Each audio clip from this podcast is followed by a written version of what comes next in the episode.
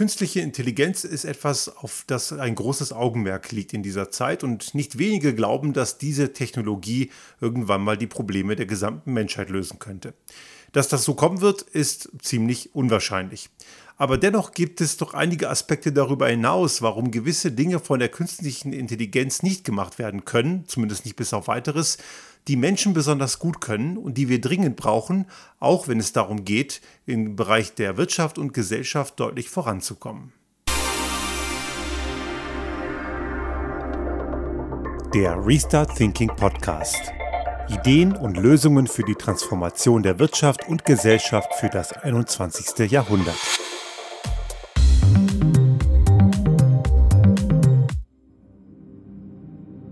Sollten Sie zu den Menschen gehören, die sehr viel mit Musik am Hut haben oder sich zumindest für Musik interessieren und vielleicht sogar für die elektronische Musik, dann ist diese Woche sicherlich eine Woche gewesen, wo Sie eine Schlagzeile nicht verpasst haben.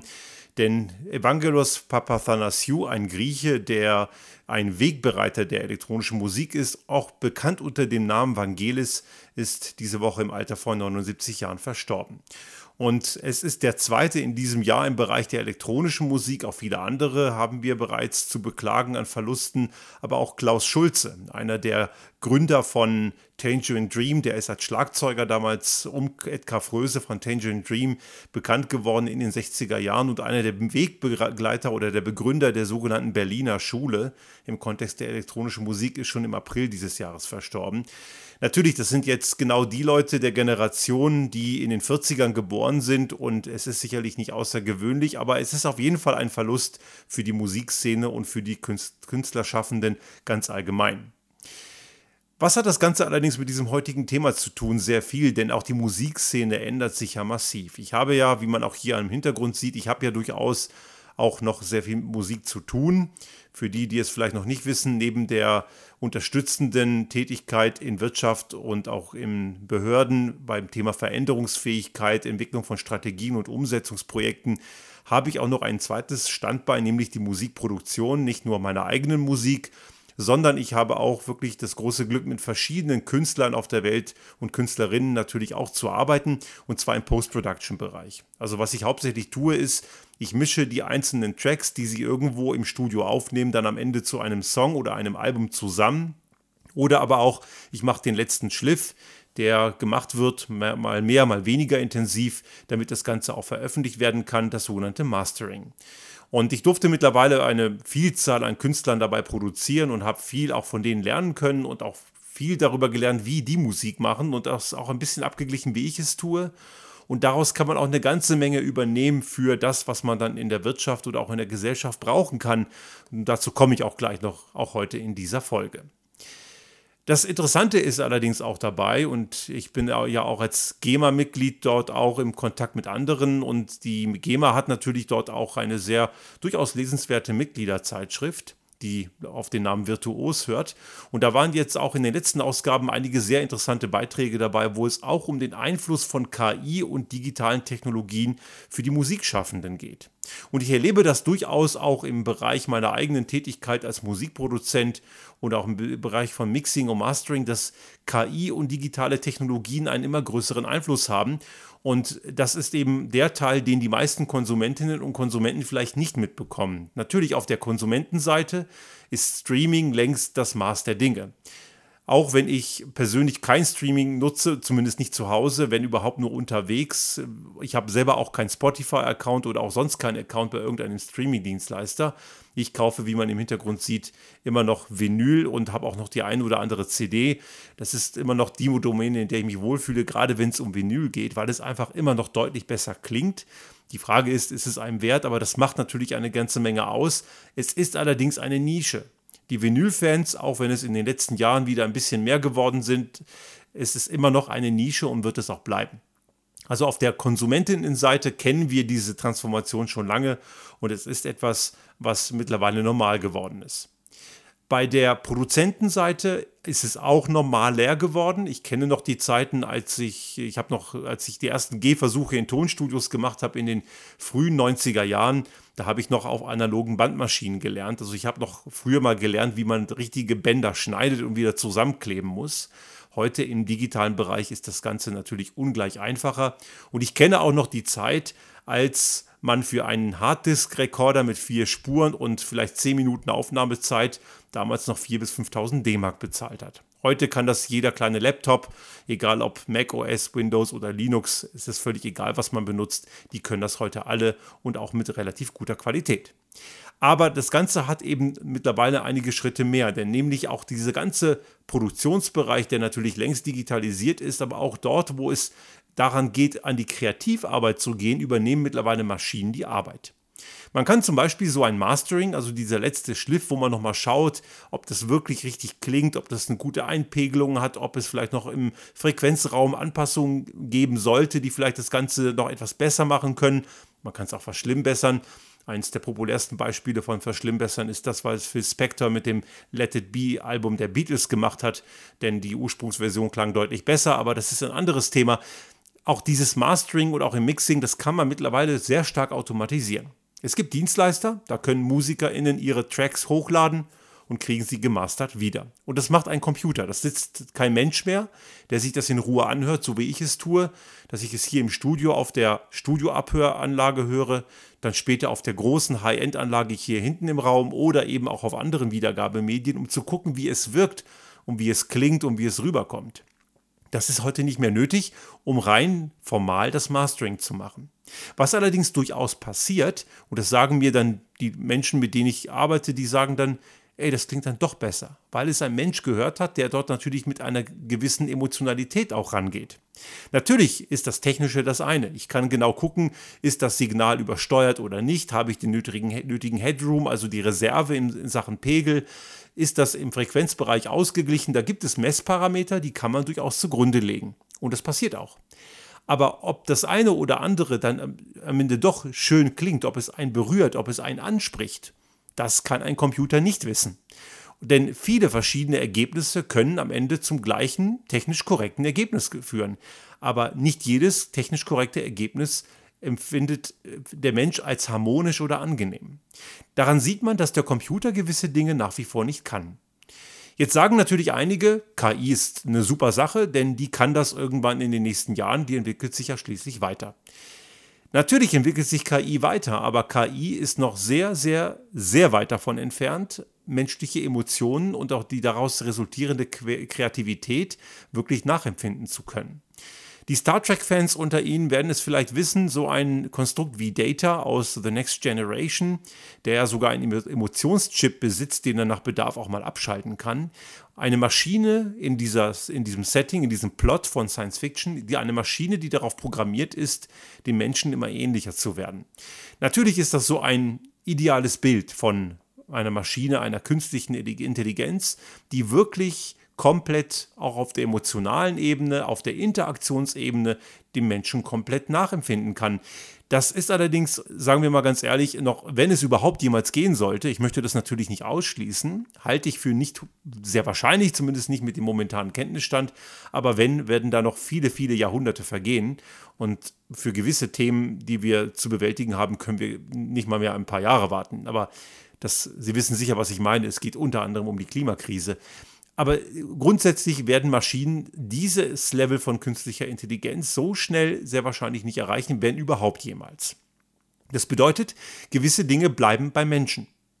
Und jetzt, bevor ich zu den Erkenntnissen in Wirtschaft und Gesellschaft gehe, vielleicht noch ein kleiner Ausflug in die Musik. Wer schon mal ein schönes Live-Konzert erlebt hat von gestandenen Musikerinnen oder Musikern, die ihr Handwerk gelernt haben, die aus Leib und Seele Musik machen, der hat gemerkt, oder das haben Sie vielleicht selbst erlebt, dann haben Sie sicherlich gemerkt, wie so ein Live-Konzert auf Sie wirkt. Eine Platte oder eine CD hören von den gleichen Songs ist auch schön, aber anders als ein Live-Gig. Ein Live-Gig wirkt komplett anders, wo man wirklich mit dem Publikum interagiert, wo die MusikerInnen auf der Bühne miteinander interagieren und dabei auch ganz neue Aspekte entstehen, die sie selber vorher auch nicht geplant haben. Das ist ja eben das Schöne, ein echter guter Live-Gig von professionellen oder richtig und, und oder richtig überzeugten MusikerInnen, der ist am Ende immer so, wie er eben unter Umständen nicht geplant war. Und es ist auch nicht alles immer geplant. Es, man überlässt ganz bewusst gewisse Dinge dem Zufall und der Kreativität. Und das macht es am Ende natürlich aus. auch gespickt mit vielen kleinen Fehlern oder manchmal auch größeren, die dann am Ende aber zu wirklich genialen Sachen werden. Und mir ist es selbst auch schon gegangen, dass gewisse Kompositionen, die nachher wirklich gut funktioniert haben, aufgrund von Fehlern passiert sind. Also das gehört alles mit dazu. Eine Maschine, die allerdings programmiert ist, perfekt zu sein, in welcher Hinsicht auch immer, was auch immer man als perfekt empfindet, wird diese Fehler nicht mehr machen. Auch diese Emotionalität eben zwischen, zwischen Publikum und den Menschen, die die Musik machen auf der Bühne, ist eben auf einer so vielfältigen Weise spannend und auch emotional ergreifend, dass man wirklich das Ganze schlecht in einen Algorithmus packen kann und eine Maschine, die sowas nachempfinden kann, eben, da bin ich überzeugt, wird es bis auf weiteres nicht geben. Und ich hatte mal das Vergnügen, mit einer Punkband zu arbeiten, die live richtig gut gerockt haben. Aber im Studio waren die überhaupt nicht richtig da. Die waren überhaupt nicht zu kriegen. Die waren stinklangweilig. Ich habe es dann versucht, aus dem Regieraum heraus, dass ich sie beleidige und piekse und ein bisschen provoziere, damit die mal in, in die Pushen kommen. Das hat dann auch halbwegs funktioniert, aber man merkte, dass ihnen die Emotionalität mit dem Publikum auf der Bühne komplett gefehlt hat. Ja, das, daran sieht man, dass eben das reine technische Beherrschen des Instruments, weil das können sie, die haben ihre Instrumente ja super gespielt, auch im Studio, aber da war einfach kein richtiger Groove in den Songs. Das, das was den Songs ausgemacht hat, und ich habe die, bevor die im Studio waren, live erlebt, das war überhaupt gar nicht richtig da. Das Ganze jetzt übertragen auf die Wirtschaft und die Gesellschaft. Ich habe jetzt viel über Musik gesprochen, auch eben anlässlich des Todesfalls diese, diese Woche von Vangelis, ein Musiker, den ich wirklich sehr, sehr gerne gehört habe oder es immer noch tue. Ich habe einige Platten und auch CDs von ihm. Und das Ganze hat mich immer wieder berührt, gewisse Dinge. Und vielleicht werden Sie einige Songs von ihm auch sicher kennen. Conquest of Paradise ist vor, eine, vor vielen, vielen Jahren mal rauf und runter gelaufen. Da ging es um irgendeinen Boxer. Ähm, das war sicherlich eine gute Nummer, aber eine der schwächeren. Es gibt weitaus bessere. Und der hat eben eine große Vielfalt gehabt. Oder vielleicht kennen einige auch die Kollaboration mit John Anderson von Yes. Das war in den 80er Jahren. Ähm, so The Friends of Mr. Cairo oder solche Songs, das hat man sicherlich mal gehört. Das sind wirklich große Songs und sollten Sie Vangelis jetzt nicht kennen, wenn Sie ein paar Songs von ihm hören, werden Sie sie sicherlich kennen. Das war jetzt so der, der Trigger diese Woche, warum ich auf dieses Thema gekommen bin. Aber schauen wir auf das, was am Ende die Weiterentwicklung von Gesellschaften und von Wirtschaft ausmacht. Und das steckt eine ganze Menge Potenzial in dem, was wir kreatives Chaos nennen. Oder allgemein Kreativität. Wir haben schon einige Mal dieses Thema angedeutet, aber ich möchte das hier etwas weiter ausführen. Unternehmen unterliegen heute und auch Gesellschaften allgemein unterliegen sehr hohen Veränderungsgeschwindigkeiten. Das hat verschiedene Ursachen. Natürlich haben sich, haben sich gewisse technologische Möglichkeiten weiterentwickelt und auch gewisse gesellschaftliche Strukturen, die wir vor 30 Jahren noch als Gesetz galten, gelten heute nicht mehr. Alte Strukturen weltpolitisch sind überholt. Aber es hat auch sehr viel eben mit der Technologie zu tun, dass Informationen rund um die Welt instantan verfügbar sind mussten eben vor einigen Jahrzehnten, so vor 15, 20 Jahren, 30 Jahren, mussten Informationen oder Güter noch rund um die Welt befördert werden und hatten zumindest eine gewisse Latenz. Daten gab es auch schon in den 80ern, aber das waren reine Werkzeuge. Was dann kam im Datenzeitalter, so mit der New Economy ging das los und spätestens seit dem Web 2.0, dem Mitmach-Internet und den sozialen Medien ist das Ganze natürlich längst durch die Decke gegangen, dass Daten selber ein Wirtschaftsgut sind und dass die Informationen, die im Netz verbreitet werden, darüber entscheiden, wie sich Dinge entwickeln. Dabei stecken natürlich auch eine ganze Menge Fehlinformationen drin. Das Internet weiß eigentlich gar nicht so viel, wenn man es genau nimmt, weil der Großteil ist eh Quatsch. Aber man kann grundsätzlich, wenn man die richtige Medienkompetenz hat, in sehr kurzer Zeit sehr viel richtige und gute Informationen bekommen. Das bedeutet, wenn jemand in Australien eine Information ins Netz stellt oder eine E-Mail verschickt, ist die in wenigen Millisekunden am anderen Ende der Welt, in Europa oder in Amerika oder sonst wo. Das hat zur Folge, dass sich viele Dinge eben sehr viel schneller bewegen und entwickeln, auch in der Wahrnehmung und in der Entscheidungsfähigkeit von Zielgruppen, Kundinnen und Kunden, wer auch immer diese jetzt sind, das muss nicht nur B2C sein, das also Business to Customer, also Endkunde, das kann auch B2B sein, also Business to Business, auch innerhalb von Unternehmen zu Unternehmen. Und dabei werden auch Trends immer kurzlebiger. Das heißt, Unternehmen müssen sich heutzutage, gemessen an vor 20, 30 Jahren, sehr viel zügiger und schneller verändern. Tun sie das nicht, werden sie früher oder später hinten runterfallen. Damit wir allerdings diese Veränderung hinbekommen, brauchen wir eine kreative Leistung. Wer glaubt, man kann da nur analytisch, strukturiert und logisch reingehen und dadurch kriegt man diese Veränderung, der ist komplett auf dem Holzweg. Kreativität ist da etwas, was unheimlich nützlich ist. Und das, was MusikerInnen und auch KünstlerInnen weltweit verdammt gut können, nämlich sich auf Dinge einzulassen, die diese Leute vorher nicht kannten, die ihnen erstmal fremd sind, die probieren Dinge einfach aus. Das sind diejenigen, übertragen auf Unternehmen, die am Ende wirklich die Wettbewerbsfähigkeit erhalten. Ich habe mal einen Artikel darüber geschrieben, ich müsste jetzt nochmal raussuchen, ich muss das mal in die Shownotes tun, in einem der Magazine, für die ich schreibe, wo es darum geht, was kann eben Rock'n'Roll, was kann Rockmusik äh, als Vorgabe sein, als, als Impuls sein für Wirtschaft und für Führungskräfte, nämlich eine verdammt große Menge. Den Mut zu haben, Dinge auszuprobieren, die man vorher nicht kennt. Natürlich im gewissen Rahmen. Das ist in der Musik im Übrigen nicht anders. Auch dort hat man wirtschaftliche Zwänge die Produzenten in der Vergangenheit, wie auch heute, aber in der Vergangenheit erst recht, haben die MusikerInnen immer wieder mal auch Vorgaben gemacht, was irgendwie äh, aufs Album muss, wie ein Album klingen muss und so weiter. Und manchmal hätten sie mit ihren Vorgaben ziemlich daneben gelegen. Also es gab, gibt eben dieses ganz berühmte Album von Johnny Cash, wo er dieses Live-Konzert im Folsom Prison gespielt hat, also in diesem Gefängnis. Und das, war, das wollte er unbedingt machen, auch als Live-Gig aufgenommen und später eben auch veröffentlicht. Und das war eins der erfolgreichsten Alben, obwohl der Produzent das überhaupt gar nicht wollte. Der hielt das für eine Schnapsidee.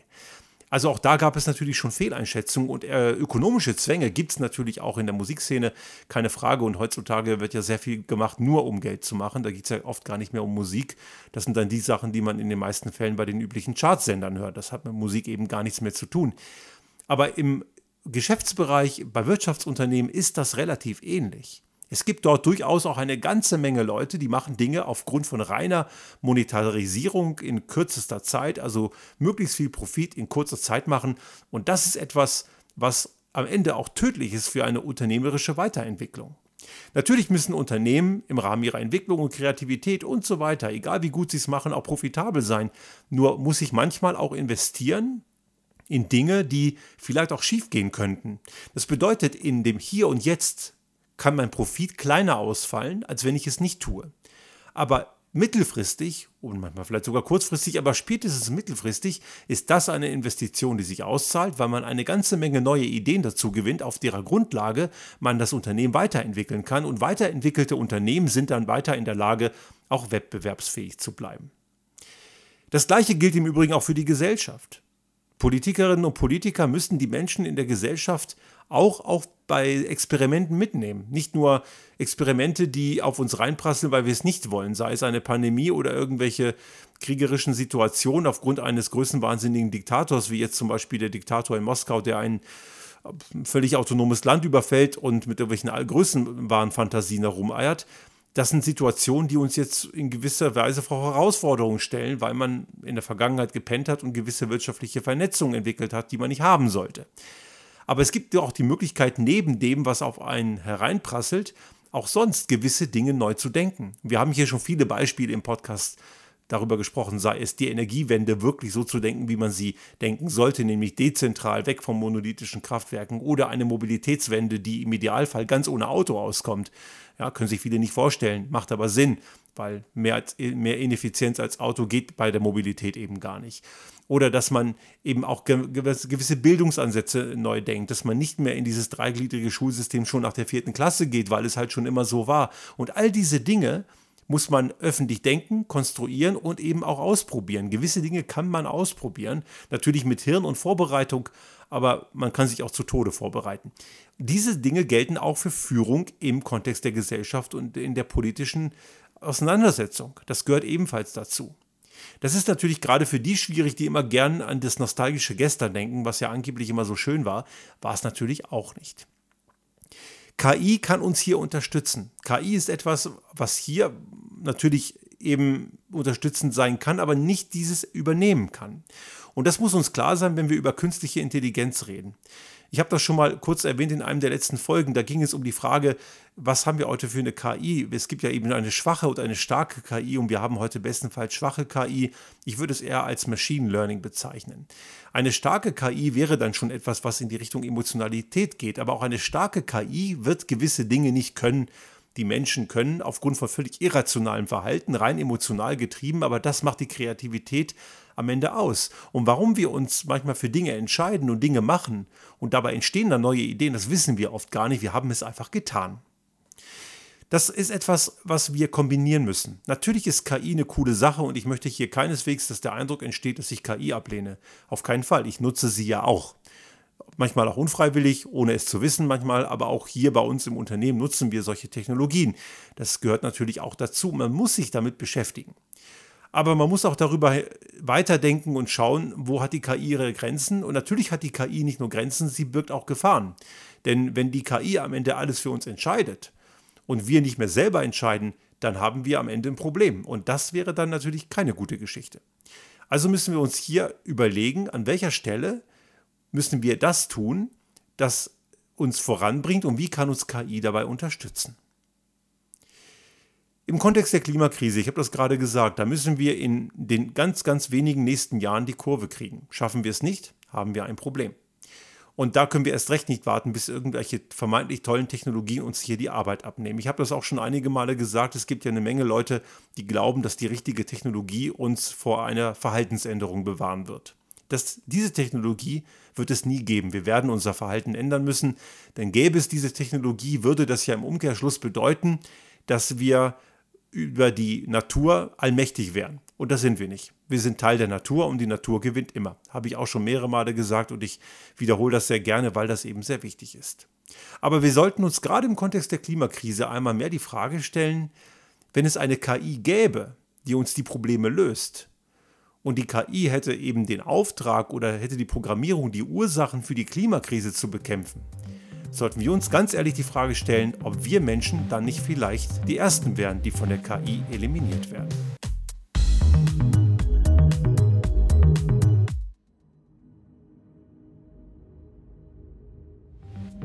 Sollte Ihnen unser Podcast gefallen haben und Sie auch künftig keine Folge verpassen wollen, dann abonnieren Sie uns einfach auf den gängigen Kanälen wie zum Beispiel iTunes, Spotify oder anderen Podcast-Hostern oder auch auf unserem YouTube-Kanal finden Sie immer mit dem einen Tag Verzögerung die aktuelle Folge unseres Restart Thinking Podcast und selbstverständlich freuen wir uns in Zeiten der Aufmerksamkeitsökonomie über das eine oder andere Like.